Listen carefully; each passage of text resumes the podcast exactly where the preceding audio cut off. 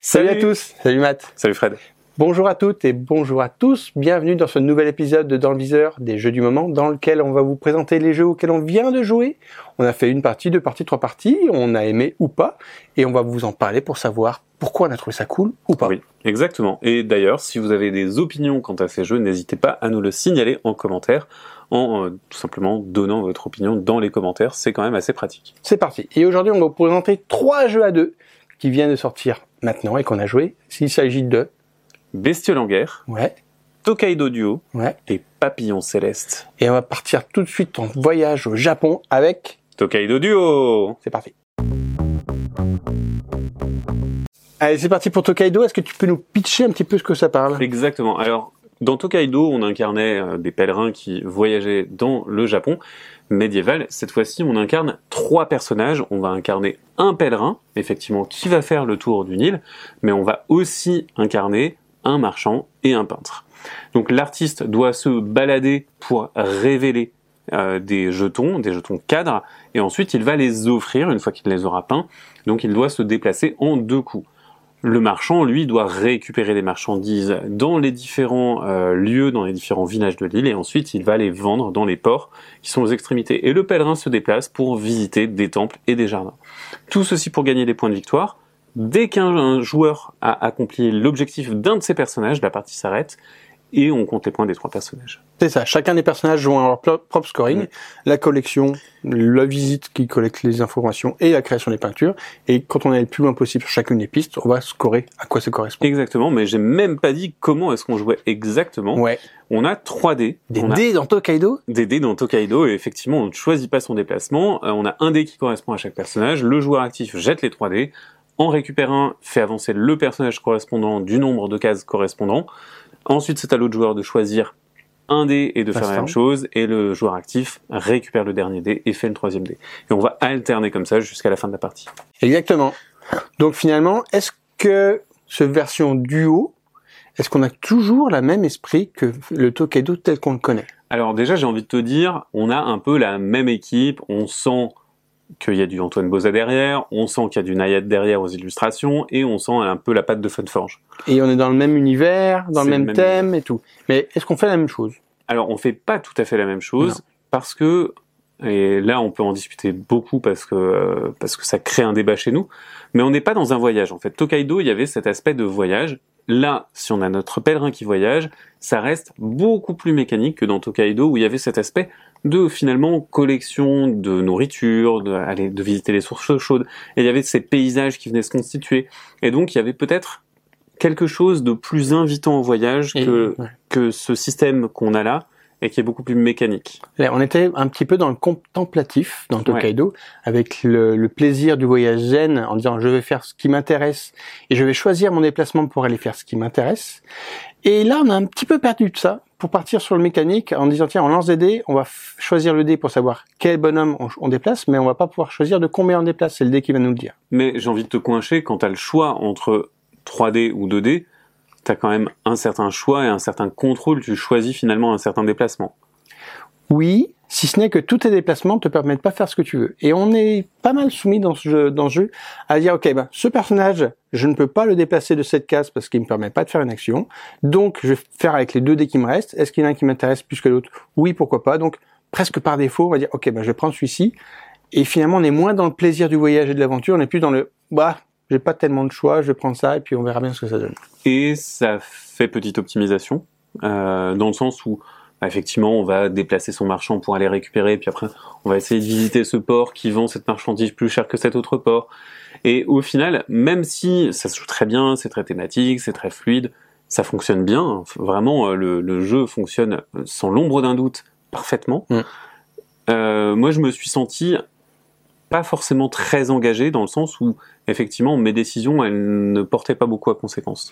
Ouais. Euh, on était dans la petite optimisation de me dire ah bah voilà si je fais cette action puis cette action j'ai gagné euh, 5 points. Bon ben j'avance un peu sur cet objectif là parce qu'il m'a pris tel, tel truc, ça ça me fait pas avancer. Mais il y a des petits points satisfaisants, notamment l'amélioration de tes persos. Euh, ça, tu l'as pas vécu dans, dans ta partie parce que moi, j'ai fait les améliorations. Mm. Euh, mais euh, j'ai fait une autre partie euh, où j'avais d'autres améliorations. Et c'est vrai que quand on améliore ses personnages, qu'est-ce que c'est agréable. Ça donne un peu plus de latitude, ce Mm. que tu n'as pas de base et qui est assez frustrant. En fait, moi, je me rends compte que c'est un jeu dans lequel été pas mal frustré, euh, notamment à cause de la chance du tirage. On a de la chance un peu partout. Le tirage du dé et le fait de pouvoir les prendre ou pas, euh, ce qu'on prend dans le sac, euh, quels sont les cadres qu'on tourne quand on est peintre et où est-ce qu'on doit les Mm. emmener?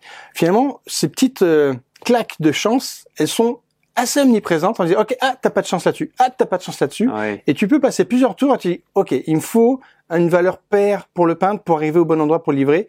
Et 5, 6, 7 tours de suite, tu l'as pas. Et c'est hyper frustrant d'être bloqué à cause d'un dé, là où tu voudrais juste aller faire une action toute bête pour te décoincer. Ou alors c'est ton adversaire qui a le choix, il prend le peintre. Exactement, il peut aussi te bloquer. Euh, Et c'est là où on a un petit peu l'interaction du jeu. Après, euh, donc euh, tu, tu parles de, de ce finalement euh, ce manque d'engagement euh, et en fait, ou, ou ce- en tout cas cette, cette chance omniprésente. Mais pour moi, c'est peut-être cet élément-là en fait qui t'empêche de tout calculer, qui t'empêche d'avoir des dilemmes hyper difficiles à chaque fois. Si tu pouvais contrôler beaucoup plus, tu serais beaucoup plus dans le calcul. Et là, on t'empêche, le jeu arrête le calcul, il te dit non mais attends, là tu, tu vas pas regarder ce qu'il y a dans le sac, tu vas tirer pas. trucs au pif, tu peux pas, tu peux pas calculer ce qu'il y a sur les dés, tu peux pas calculer ce qu'il y a derrière les cadres. Et donc, le jeu t'interdit ça parce que le jeu te dit, ben voilà, ce qui est important, c'est l'instant présent, c'est le dé que tu prends, c'est la satisfaction d'avoir vendu des trucs. Et, euh, et moi, ça me suffit pas, en fait. J'ai pas envie de me satisfaire de ça. Je comprends que ça puisse marcher. Euh, et typiquement, euh, Antoine Boza, il est responsable de, de Seven Wonders et avec Bruno Catala de Seven Wonders Duel. Seven Wonders Duel est très confrontationnel. Tokaido était plus cool, beaucoup plus cool, et Tokaido Duo, il reste très cool. Et il reste très cool pour ça. Sinon, ça deviendrait beaucoup plus calculatoire, crunchy, et peut-être qu'on serait pas à se poser la question de euh, ah, est-ce que je veux prendre ce dé ou ce dé, mais euh, combien d'actions il me faut pour gagner? Et combien de points ça me fera gagner? Si je fais ci, je fais ça. C'est ça. Et en soi, du coup, ça m'a ça m'a paru beaucoup plus abordable qu'un Seven Wonders Duel. Peut-être, et, et peut-être que la cible change. Moi, en tout cas, je, je suis quelqu'un qui, avait- qui aime beaucoup Tokaido. Et euh, j'en attendais peut-être beaucoup de ce, ce duel en me disant, ok, bah, c'est une version duo où on va, je vais pouvoir jouer en couple ou tous les deux avec ma femme, on aime beaucoup le jeu et ça sera peut-être parfait. Mais j'ai pas retrouvé l'essence de ce que j'aime à Tokaido. Ce que j'aime, moi, c'est la liberté et de me faire un petit calcul dans mon coin. Et finalement, cette version euh, duo ne m'a pas complètement emmené là où je voulais, avec pas mal de frustra- frustration sur ces tirages, pas mal de frustration sur les lancers et pas de coup d'éclat. Ouais, effectivement, il n'y a pas de, il a pas de coup d'éclat comme dans Tokaido, où tu finis une collection, ou alors t'arrives euh, à l'étape et du coup, ben, tu te dis bah voilà, j'ai mis fin à ma manche, allez-y, finissez votre truc, mais moi j'ai fini, je suis content, je suis satisfait. J'ai mangé mes ramen, Euh, j'ai- complété ma collection de nourriture. Et, euh, et c'est vrai que ça manque peut-être de points un petit peu, euh, un petit peu chauds. Alors il y en a, hein, il y a, il y a les sources chaudes justement qui permettent de doubler une action où tu te dis waouh, trop bien, mais c'est hyper rare. T'as ces améliorations, t'as quand tu fais un très très bon coup euh, avec le marchand et que tu arrives à accumuler beaucoup de pièces. Mais ça reste des petites joies par rapport à un truc qui devrait créer potentiellement beaucoup plus ça. d'émotions. Et, et c'est peut-être là où, où je te rejoins le plus, c'est que j'ai manqué d'émotions et, euh, et je me suis pas senti investi dans le jeu. Pour autant, j'ai quand même envie d'y retourner pour l'essayer avec, euh, avec d'autres joueurs que toi, Ouais. pour voir comment ça tourne, comment voir comment ça va se passer en jeu, parce que c'est pas un jeu que j'ai détesté, loin de là, mais c'est un jeu sur lequel j'aurais aimé plus aimer finalement, et j'ai pas été complètement convaincu sur cette première partie. Toi, t'en es déjà à deux, et euh, voilà, il faut que j'y retourne, mais il y a des petites choses qui m'ont dit ah, ben finalement, il est peut-être pas complètement pour moi parce que j'a- j'attends un petit peu plus d'interaction, un petit peu plus de blocage et un petit peu plus de satisfaction qui me soit rendu par rapport au choix que je fais. Écoute, je pense qu'on a fait le tour de nos opinions sur le sujet euh, et on va passer au deuxième jeu, Ouais. qui est Bestiole en en guerre. On va vous parler de Bestiole en guerre, qui est un jeu avec des bestioles qui sont en guerre sur trois théâtres d'opérations différents. Euh, c'est une déclinaison absolument mini du très gros Airland Nancy, et donc vous allez donc vous battre. C'est un jeu pour deux joueurs. C'est ça, deux joueurs, 18 cartes différentes, plus quelques petites cartes annexes. Mais avec ces 18 cartes, on va avoir six cartes. On va les jouer sur les théâtres d'opération, sur l'air, la terre et la mer. Et celui qui, après avoir joué ces six cartes, ou avant, on verra juste après, la plus grosse valeur, la plus grosse somme, remporte la partie. Et c'est tout. Et le juste le but du jeu, c'est à son tour, tu joues une carte, l'autre joue une carte. Et ça va jouer sa valeur. et son effet aussi. Et c'est ça qui va faire que le jeu va prendre un petit peu de twist, c'est parce que les cartes, elles vont pouvoir se déplacer, elles vont pouvoir en rajouter d'autres, elles vont pouvoir se cumuler et elles vont pouvoir se retourner. Et quand on le retourne, la valeur est souvent bien inférieure à celle qui était au-dessus, et on va pouvoir jouer sur les nôtres et celles des adversaires pour modifier les valeurs du champ de bataille. Et ça, ça va faire des petites interactions à chacun des coups qui va faire que on va se tirer la bourre sur chacun des champs de bataille. Et quand on a joué toutes les cartes, celui qui a le plus de maîtrise des champs de bataille va remporter la manche et donc la moitié des points de victoire qu'il faut pour gagner la partie. Alors oui, effectivement, euh, c'est vraiment un jeu très très agressif. Euh, autant euh, Tokaido Duo, on était dans le pépère, là vraiment on rentre dans le dur et on est contre l'autre et mesuré à l'autre en permanence. Et euh, il faut vraiment arriver à le dominer ou l'intimider, parce que parfois c'est vraiment une guerre d'intimidation plus que de, de rapport de force euh, brutal. Mm. Et donc euh, peut-être qu'il faut l'impressionner en, en lui laissant croire qu'on a les moyens de, de jouer fort. Donc voilà, côté thème, on est donc dans la guerre. On a ces petites bestioles toutes mignonnes qui nous font un petit peu oublier ça parce que on a, faut le dire, une DA qui est assez fantastique. Moi, je suis archi fan de cet illustrateur. Alors, la DA, je suis passé complètement à côté et oui, parce que je ne me souviens pas des illustrations. c'est ça le problème, c'est parce que la couve elle est magnifique. T'as envie de prendre la boîte et tout. Tu regardes vite fait les illustra- les illustrations, tu les trouves très belles. Et quand tu joues, tu ne regardes plus du tout les dessins. Tu regardes juste la couleur, la valeur et le pouvoir. Et on se rend compte à la fin de la partie que ah mince, j'ai oublié de prendre de temps de regarder les dessins parce que j'avais très envie de les regarder et j'ai même pas pris. Et c'est super frustrant de se dire ok les dessins ils servent tellement à rien que c'est un jeu très mécanique qu'on passe à côté. Non mais attends, même en ayant fait plusieurs parties, hein, moi j'ai fait plusieurs parties, je ne sais pas à quoi ressemblent les cartes. C'est terrible parce qu'elles sont vraiment super belles et Ouais. on les regarde pas du tout tellement on est dans le jeu. Et on est dans le jeu parce que finalement le jeu est quand même très impliquant. Immédiat. Tout de suite, on comprend ce qu'il faut faire, on rentre dedans et on essaie tout de suite de faire des combos, de dire ok quelle carte je joue dans quel ordre, sur quel champ de, de, de- de bataille et à quel, à quel moment, quelle valeur?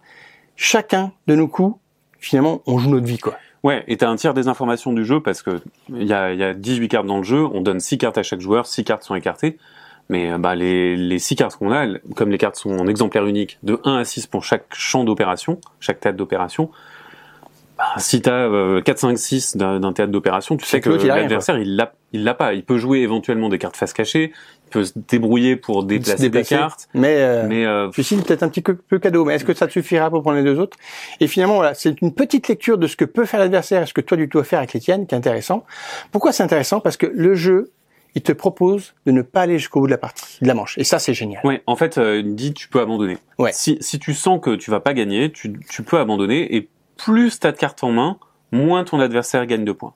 Pour valoriser le fait d'avoir choisi d'abandonner et de pas avoir engagé trop de force. Exact. Tu vas pas sacrifier des troupes pour rien. Tu vas dire, ok, Mm. cette bataille est partie d'avance, soit parce que je lis que je vais pas pouvoir gagner, soit parce qu'au bout d'une ou deux cartes de combo, l'adversaire a réduit à néant ce que tu pensais faire et que tu dis, ok, bah, si ça, ça va pas marcher, j'aurai pas la possibilité de revenir dans la manche plus tard. Vaut mieux que j'arrête maintenant. Il va gagner que 2, 3, 4 points maximum plutôt que essayer d'aller jusqu'au bout et de gagner les 6 points. Et ça, c'est à la fois très sympa et très difficile d'arriver Ouais. d'arrêter au bon moment. Alors, euh, c'est vraiment une bataille d'ego et, euh, et en fait, on- dans ce genre de jeu, on te dit bah vas-y, sois pugnace et Va jusqu'au bout. va jusqu'au bout. Euh, T'as une chance jusqu'au bout. En plus, normalement, c'est un peu symétrique. Alors, il y a des effets de tirage et de distribution, mais euh, Normalement, ça, ça, ça se normalement vaut. ça, s- ça s'équilibre et, euh, et tu te dis quand même je dois lui montrer ce que j'ai dans le ventre et c'est dur d'abandonner c'est dur C'est ça, on est vraiment élevé à aller jusqu'au bout et de tenter le retournement en disant ok, je vais y arriver au dernier moment, je vais passer devant et je vais. Et ça, c'est vraiment un- Ouais. notre ADN de joueur en fait. Et là, on t'apprend à te dire non, il faut que tu te couches. calcule avant et on verra après et c'est dur de calculer aussi parce qu'en sachant pas ce qu'a l'adversaire même l'adversaire il peut faire une ouverture très très timide et puis après il va dire non mais en fait euh, ça tu pensais que c'était innocent bam euh, regarde euh, par exemple il joue une carte face cachée puis après il va jouer un truc qui permet de la retourner et en Et fait c'était un change tout. 6 ça change tout euh, voilà Donc euh, ce côté-là est très plaisant et très difficile à jouer parce qu'on n'est pas Mm. habitué. Et moi, j'ai beaucoup aimé d'avoir justement à dire ok, quand est-ce que je dois me sacrifier quoi. Ouais, ça c'est vraiment mon moment préféré de des parties que j'ai fait, euh, que j'ai faites, euh, parce que justement tu te tu te projettes dans autre chose que simplement ta victoire, et tu dois envisager la défaite à, à tout moment en fait. Si Dès tu le veux début. bien jouer Mm. dès le début, tu reçois tes cartes, tu te dis est-ce que j'abandonne? C'est ça. Et en fait il y a, y a presque un côté euh, jeu de go ou euh, tu vois jeu très très abstrait où tu tu te poses la question, t'es dans ton palais mental, tu déroules Exactement. tu déroules tous tes tours et Tu en fait ça. ça. se passe jamais comme prévu. Et, euh, et vraiment, j'ai adoré ça vraiment. Et puis le, le sentiment de, de victoire quand tu fais abandonner l'autre. Ouais. Puis après tu te dis ah, min- mince, j'ai gagné que deux points. j'ai gagné que deux points parce que j'ai été trop fort au début. Et là, euh, et en fait c'est vrai que t'as intérêt à faire durer, à jouer avec ta proie. Pareil, c'est dangereux parce que ben finalement euh, tu peux te faire défoncer comme ça si tu joues trop avec ta proie. Donc t'as intérêt à intimider fort, jouer avec ta proie. T'es es tiraillé entre plein de choses. Ça crée des émotions, c'est c'est hyper cool. Mais moi j'ai un, un gros mais, c'est que je me suis senti un peu prisonnier de, de ces effets de cartes que j'aurais aimé un petit peu plus profond. Il y en a pas beaucoup. C'est-à-dire qu'il y y a cinq effets pour six valeurs différentes. Oui. Et ils sont présents à chaque fois en triple parce qu'il y a les trois champs de bataille. Et en effet, euh, quand tu as compris Bah, que a- ça retourne, ça superpose, ça change les valeurs, tu as un petit peu fait le tour. Il te manque, toi, qui est un joueur à combo, des surprises, des coups de grisou qui Ouais. vont faire que ça retourne. Mais justement, le jeu est pas fait pour que ça se retourne à la dernière minute. Ça fait, c'est fait pour être calculé. Et c'est là où il est plutôt thématique. On dit, OK, bah, dans un champ de bataille, il y a des choses qu'il va falloir abandonner avant même d'y aller dedans. Et là où le thème marche plutôt bien pour moi. Ouais, ouais, ouais, ça marche plutôt bien, effectivement. Mais voilà, moi, il me manque, euh, il me manque cette surcouche de combo qui valorise un petit peu l'intelligence des joueurs, alors que là, on valorise leur, leur estimation de, juste leur estimation de, Le de potentiel de gain, ouais. potentiel de gain. Et euh, c'est c'est un goût personnel, ça m'a pas empêché d'adorer ce jeu. Mm. Vraiment, euh, je, je trouve que des parties aussi courtes qui créent autant d'émotions, En 18 c'est cool. cartes. et en 18 cartes, c'est assez fort. Game design est chouette, voilà. Et, euh, et par contre, euh, bah, désolé pour les illustrations, mais j'ai complètement oublié. Ouais, ça c'est super frustrant. Il est super beau et on n'a pas regardé et euh, j'ai envie d'y retourner. Alors, c'est vraiment un jeu auquel j'ai envie de vraiment y retourner, de refaire des parties avec d'autres types de joueurs pour voir s'ils accrochent et tout. Euh, moi, j'ai vraiment aimé ce choix constant de qu'est-ce que je joue, comment et est-ce que je m'arrête. Il est vraiment plaisant tout le long de la manche et au fur et à mesure de, de la partie. Donc, euh, grosse envie d'y retourner. Mais euh, en effet, je peux comprendre qu'il ne suffit pas pour des gros joueurs qui ont besoin de plus et des combos, quoi. Mais c'est plutôt ceux qui vont aller jusqu'au bout du pour essayer de gagner euh, sur Mm. le fil, quoi. Et le jeu est pas fait pour ça. Ouais. Donc voilà, c'était Bestiole de guerre, Airland Nancy, version tout petit, tout petit, tout petit. Et maintenant, on va partir un petit peu dans les airs avec Papillon Céleste. Et c'est parti pour le troisième jeu à deux de la sélection. Il s'agit de Papillon Céleste. Est-ce que Mathieu, tu peux nous débriefer comment ça marche? Bien sûr, je le peux. Alors Papillon Céleste, comme son nom l'indique, va nous parler de papillons. Et donc on essaye de collectionner des papillons, d'avoir le plus de points au cours d'une manche, en faisant des collections correctes pour récupérer un jeton manche gagné, un jeton papillon blanc. Quiconque gagne trois manches remporte la partie. Et donc, ces collections, on va les faire en récupérant chacun notre tour une carte papillon. Ces cartes vont être placées euh, selon un schéma et elles vont se chevaucher. Et ça, ça va être très très important puisque vous ne pouvez prendre une carte papillon que si elle est accessible, c'est-à-dire si elle n'est recouverte par aucune autre. Certaines cartes vont être face visible, d'autres face cachée. Ainsi, vous ne pourrez pas calculer absolument tout. Et donc, on va tout simplement essayer de récupérer des papillons en essayant de faire ses collections, en essayant d'éviter que son adversaire ait les collections un petit peu trop fortes et en ménageant des opportunités pour qu'on ne révèle pas trop d'informations à la fois et qu'on ne rende pas accessible trop de cartes à la fois pour notre adversaire. On va avoir quatre types de collections différents. Oui. Des, des cartes qui nous font des points si on en a trois, des cartes qui nous font des points quand on en a deux, des cartes qui plus on en a, plus nous font des points. Et puis euh, on a un type de joker aussi qu'on va pouvoir Oui. mettre un peu partout.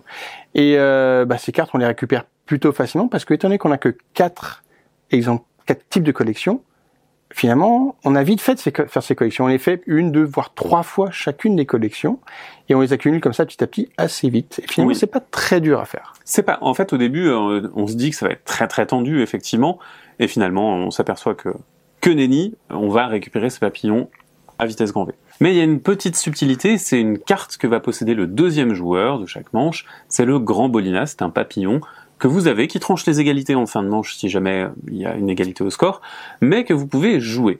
Lorsque vous récupérez un papillon, vous pouvez placer le grand bolina à la place et ainsi, eh ben, vous allez tout simplement barrer l'accès pour l'autre joueur, à moins qu'il dépense une action pour récupérer le grand bolina, auquel cas vous pouvez récupérer le papillon qui avait dessous. Et donc on va essayer de, quand on est deuxième joueur, de cultiver un petit peu le coup parfait pour poser notre grand bolina, bloquer l'adversaire et créer une cascade qui va nous permettre de récupérer seulement les papillons qui nous intéressent. Exactement. Ce papillon, c'est un peu le twist du jeu. C'est là où il va, où tout, va se jouer. Parce que au début, tout s'ac- s'accumule facilement. On récupère un petit peu les cartes, on voit quelles sont les collections que vont faire l'adversaire, et on avance petit à petit. Et il y a un moment dans la, dans la manche où on dit, ok, il, me, il manque encore telle carte, telle carte, telle carte pour me faire des points. Qu'est-ce qui manque à l'adversaire? Ok. Il va falloir que je joue le Gambolina pour le bloquer à tel moment pour l'empêcher de faire sa collection, même si on fait en fonction des cartes qui sont encore cachées. C'est là où tout se fait. Et ce coup, il est plutôt plaisant. Parce que Mm. quand tu es vraiment le deuxième joueur qui l'a, tu dis ok c'est maintenant qu'il faut que je le joue et je vais twister la partie et ça va peut-être me permettre de gagner cette manche. Mais j'ai envie de dire, c'est un petit peu le seul moment à émotion de toutes les manches. Donc cette émotion est grande parce que tu sais que tu as peut-être gagné ou tu as peut-être raté ton coup. Mais tout le reste du moment, c'est un petit peu plan-plan. C'est un peu facile de faire ces collections et euh, les collections elles manquent un peu de saveur. Effectivement, quand tu te dis bah, j'ai récupéré cette collection pour faire trois points, en fait euh, c'est pas hyper passionnant. Tu récupères des papillons pour récupérer des papillons, ils ont pas d'effet. Euh, Il y, a, il y a vraiment le game design est, est très très sec effectivement et, euh, et ça aurait mérité plus. Ouais, c'est un petit peu sec, je suis d'accord, ça manque un peu de profondeur. On accumule sans plaisir, pas sans vraiment de plaisir.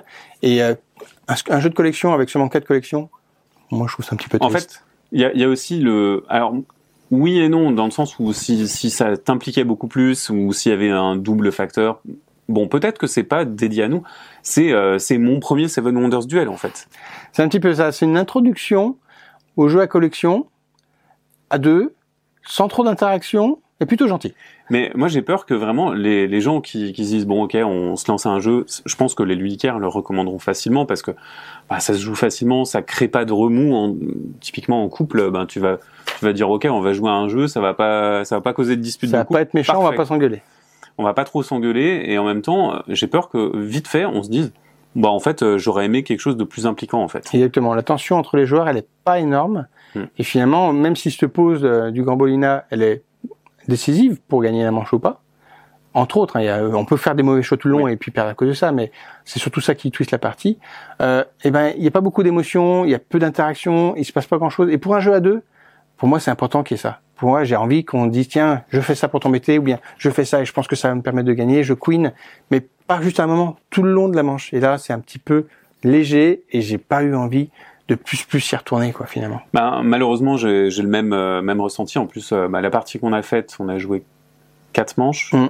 Euh, J'étais content de finir la partie, alors que c'est pas long. Hein. Vraiment, c'est pas long du tout. Parce que euh, bah voilà, je, je me sentais je me sentais pas euh, trans, ni transporté par les illustrations au demeurant belles. Belle mais pas fofolle sur Mais, un thème. euh, Elles sont très répétitives. Finalement, euh, Hmm. bah Ah oui, c'est ça parce que on a quatre collections, Mm. du coup on a quatre illustrations.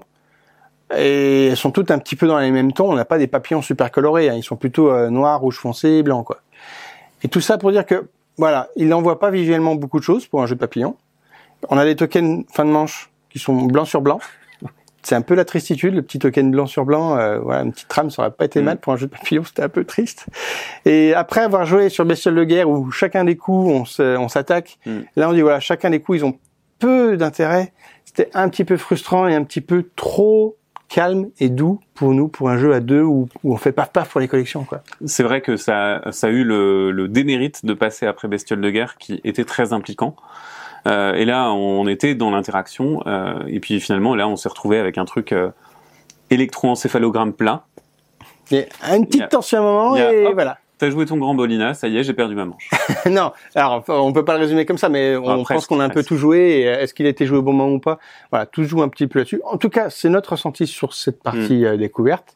Euh, si c'est pas le cas, dites-le nous. Mais nous, on a l'impression vraiment c'est tout se joue sur ce moment-là où est-ce qu'on va le jouer. En plus de la révélation des cartes qui sont encore cachées, qui peuvent twister en disant ok, ben j'ai mal estimé le nombre de cartes qui pouvaient rester et tout.